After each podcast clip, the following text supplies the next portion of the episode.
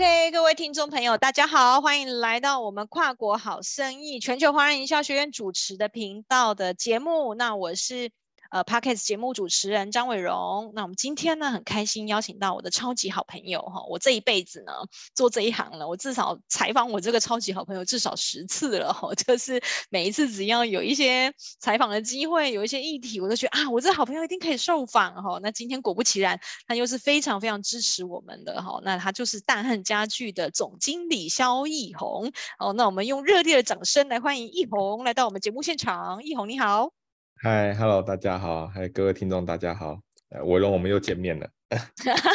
现在是在空中见面，空中见面。对，对，好，感谢奕弘又再次来接受我们的采访。哈，那我们就开始来聊一下，今天就是大汉家具已经成立了这样三十几年的时间，在台湾算是一个真的是老品牌哦。那又有自己自有的工厂，也有自己的物流车队，哈，就是以家具业来说，就是完全是一条龙的这样子的服务。那同时有在海外跨。就是有跨国的这种布局嘛，哈，那所以我们就想要知道，就是说，那目前海外啊，因为家具要能够跨足海外，吼，那真的已经不是一般的小家具店做得到的，吼，那所以你们目前海外布局的整个整个进度，大概还有大概的情况，大概是怎么样，跟我们说明一下好吗？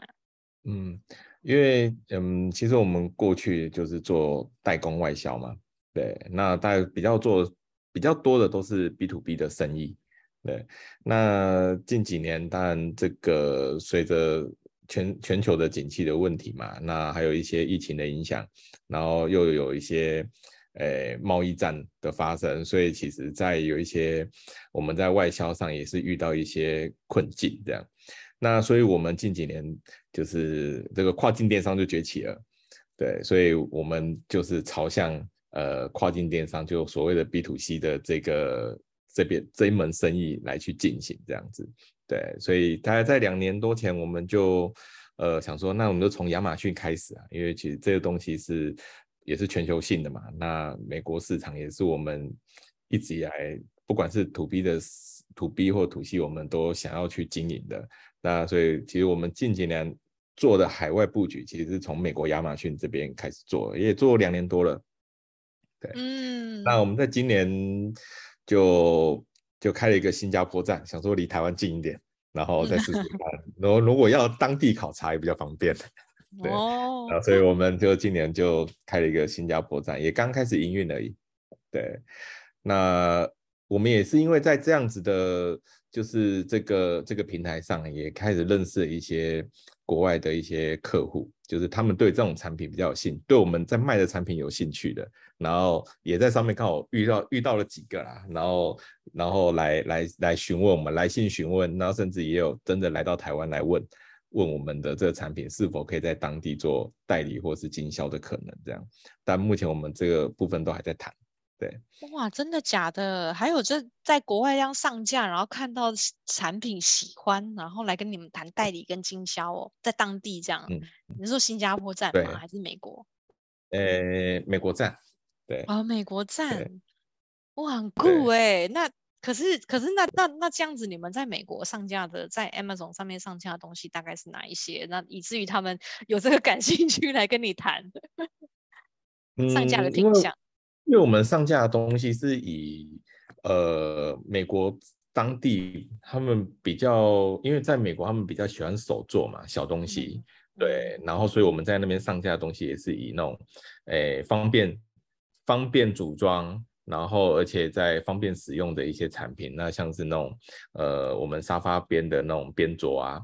的像这种产品，对，然后好组装的，对，简易运送的。对，然后在在那个市场上，我们发现它是可行的。当然，我们一开始也是尝试啦。对，那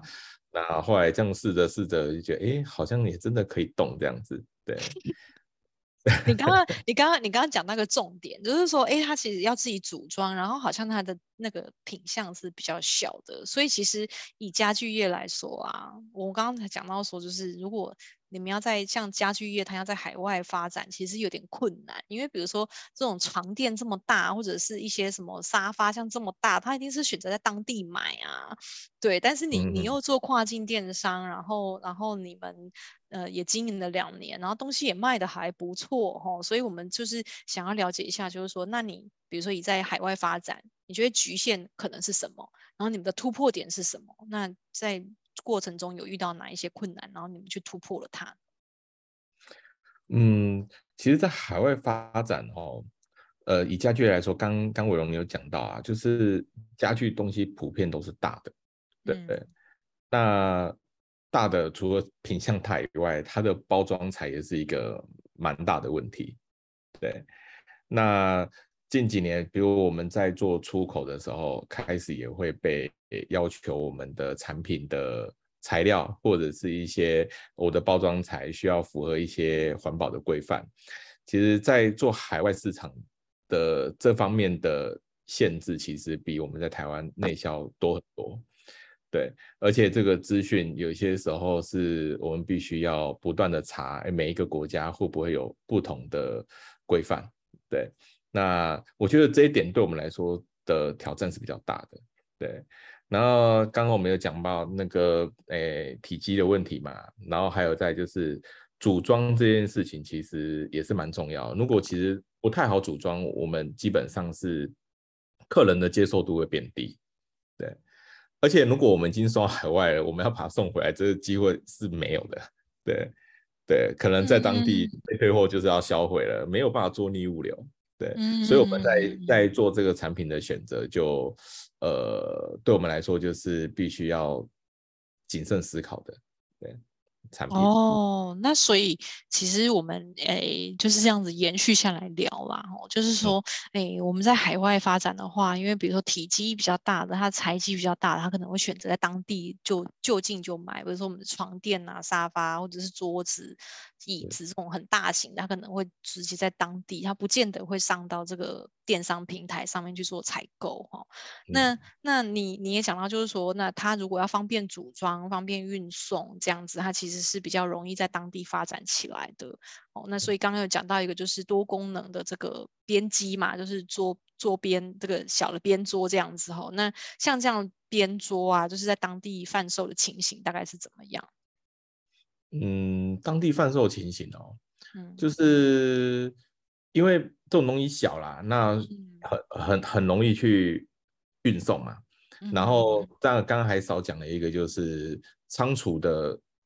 储存的空间也是一个很大的限制，嗯、因为我今天在国外储存，它就是仓储费用嘛。那 我体积大，东西大，然后如果销售速速度慢的话，其实我有很大的成本会在仓储运费里面。嗯，对。然后我就刚刚我是少讲的这一点，那我先补充一下。那刚刚伟龙在问的说，我们销售状况如何啊？因为这种东西很小，所以呢，其实我们到美国上架之后呢，我们。有一个很奇怪的经验，就是我我我印象中，我们应该第一次进去应该是在从亚利亚利桑那进去，可是后来我发现，因为他们他们的机制其实蛮 AI 的，就是他会认为这种东西在哪个州、哪个城市可能会比较多人购买，然后他就会帮我们把东西分散到不同的城市去，这样子。那也因为这样子，我们就开始发现，哎，好像这种东西在东岸的人用的好像比较多。西岸的用的好像就还好，对，然后所以我们也是在，就是因为这样子的状况下，我们就，诶，再把我们的产品做稍微，诶，可能是颜色的调整啊，或者是说那个就是 稍微做它相相同功能的东西，可是品相稍微不太一样的调整，来去符合不同不同城市的人来来去使用这样子，对。就是我们就目前在经营在两年多来，我们就在产品上的销售、销售过程，然后还有那个客户体验上，我们就稍微做一些调整，这样子。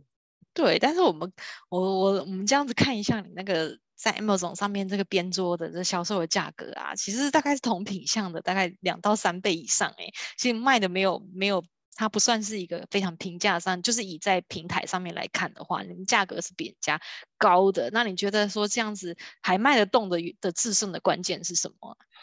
呃，比较大关键应该是这个产品的独特性啊。嗯，对。然后它也算美观，然后又方便使用。那、嗯、我们刚刚一开始讲的，它也方便组装。